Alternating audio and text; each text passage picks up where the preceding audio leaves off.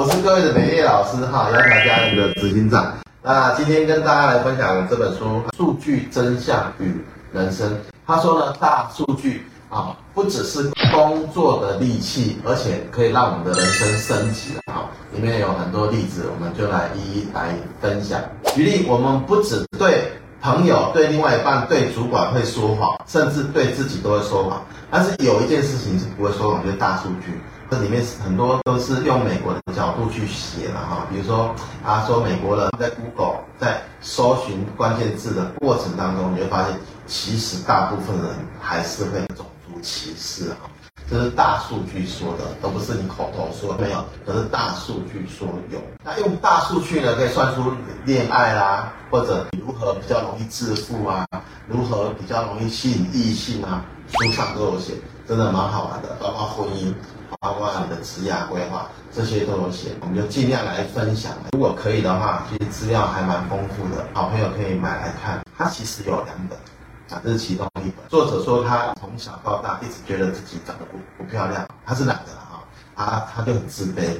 直到有一天呢，他发现用大数据去修正自己，他就把自己呢用 AI 然后打扮一下，哈，有可能留胡子，有可能戴眼镜，有可能染头发，有可能把头发剃光啊，戴帽子。啊，弄弄弄，发现呢，他就弄出很多造型，好，然后把这些造型丢上去，然后会有一些读者反馈，然后做一个这个比对，发现他最欢迎的一个造型是戴黑色黑框眼镜。从此以后，这个就变成他标准的 style，哈，意思就是说，我们可以利用外表来吸引人，还有跟人家交往长久，跟身高、跟职业、跟外貌。没有很直接的关系，跟你的成长思维，还有给人家的安全感非常重要啊。焦点要放在对方的内在，还有并非外在的因素啊，外在是暂时的。那大数据告诉我们，吸引异性呢，其实是一个迷信啊。要相似性才能让对方来吸引。举例呢，这个可以运用在销售的身上。我们在学校跟学生谈到销售的时候，也会有这样的比方。如果你遇到客人，他是讲话很快的，那可能你要调整你的速度，要跟他慢慢接近，这样你才能跟他频率是合的。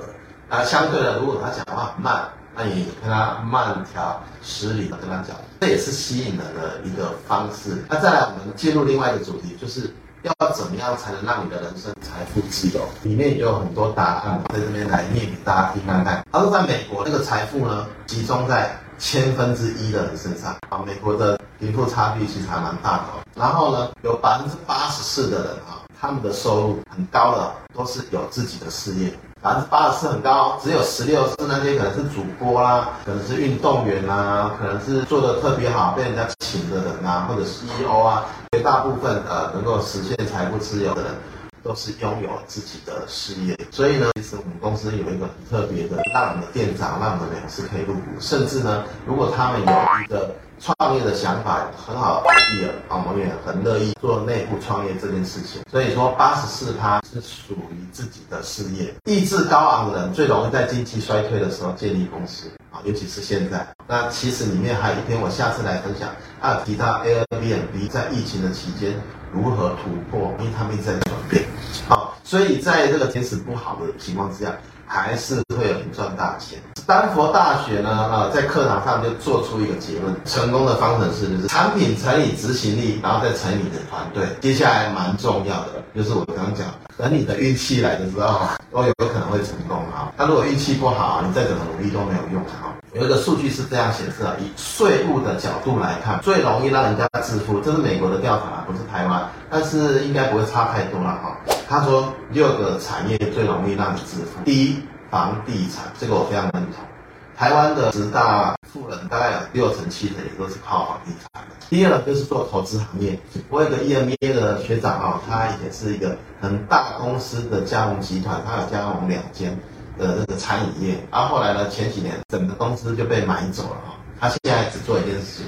把他获得的那些钱拿来做投资。第三个是汽车经销商，这我不涉猎了，不过应该可以想象。第三个是独立创作公司，比如说周杰伦这样子的。再来是市场调查，这个我比较不能想象，这是美国的调查。再来是中盘商，中盘商就是啊，像现在蛋商，你看瓦赫坦的哈，它的六大产业就是房地产投资，还有汽车经销商、独立创作公司，然后市场调查公司，再来是中盘商。它的结论是说，因为他们可以规避价格的竞争。如果你的商品是需要跟人家竞争的哈，那真的是蛮辛苦。然后呢，一般的杂志新闻都会怂恿很年轻的人创业就。会达到成功的境界啊！他觉得数据下来的结果不是这样。比如说，他说贾博斯二十一岁创立了苹果啊，比尔盖茨创立微软跟祖克伯一样十九岁，都很年轻。但是事实上不是这样子的，在创业的领域里面啊。应该要以专精的领域，然后足够的优势，然后才能大幅的提升在创业成功的比例。那刚刚讲说，好像年轻创业就会成功吗？不是的，这里面的调查是这样：一般人创业平均年龄是二十七岁，这在美国啦，台湾可能会晚一点。那媒体就很喜欢上播说少年得志创业公司都很年轻创业。事实上，在大数据的分析里面发现，平均创业成功的年纪是四十二岁。我这边可以举很多哈老年创业的。像我的前老板四十九岁创业，啊，像我的好朋友退休六十五岁才创业，他们成功的机会都相对的大，因为成功机会会随着年纪的增长，成功的比例也会更高。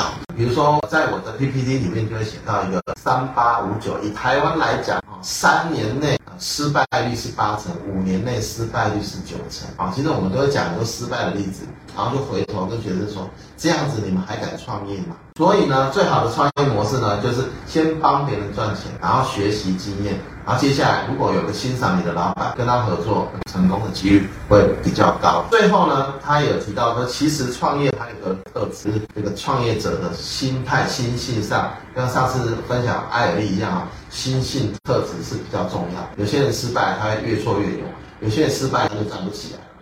所以特质也是提升创业成功几率很大的一个方向，他刚刚讲的运气也是啊。好，举个例子啊，他说呢，以前蒙娜丽莎在艺术馆放的，大家只看一眼，看看几秒就走了。他其实一点都没有出名，是因为有一次有个小偷偷走了里面几幅画，其中一幅画包括蒙娜丽莎的微笑。后来呢，这幅画追回来的时候，大家又很好奇，为什么小偷愿意偷这幅画？所以这幅画突然爆红了。所以有的时候呢，你在爆红的过程，或者你在创业成功赚钱的过程，运气是非常重要的。接下来我们来进入下一个章节，父母亲对子女的影响其实是非常非常的小。也就是说，你非常重视小朋友的教育，非常重视他们的陪读啊什么，那些都不重要。真正重要，小朋友未来的成就决定在两个地方。第一个，他基因本来就很好。第二个就是你给他的成长环境，这两个其实是最重要的。比如说，以前在二战的时候，一群美国人认养了多韩裔的小孩到美国去，然后一群的美国人认养很多的非洲的小孩到美国去。啊，那个成就哥可以想象一下，比如说非洲小孩，他们的基因就是在运动的部分会比较擅长。那韩裔的小孩，他头脑可能比较精光。所以呢，关于教育子女的部分，就是重点就两个。那第一个就是基因，第二个就是你给他的环境。所以孟母三迁是对的，你给小朋友的成长环境，对小朋友的未来会帮助至少个十二 percent 的差距。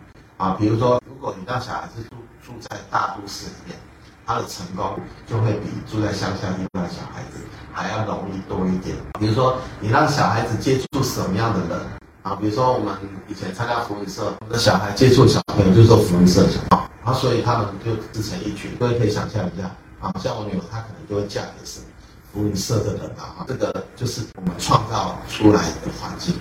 那下一次我们来好好来分享一下。艺术家如何光，如何被伯乐碰见这个故事，我们下次再来分享这个地方。谢谢大家，谢谢。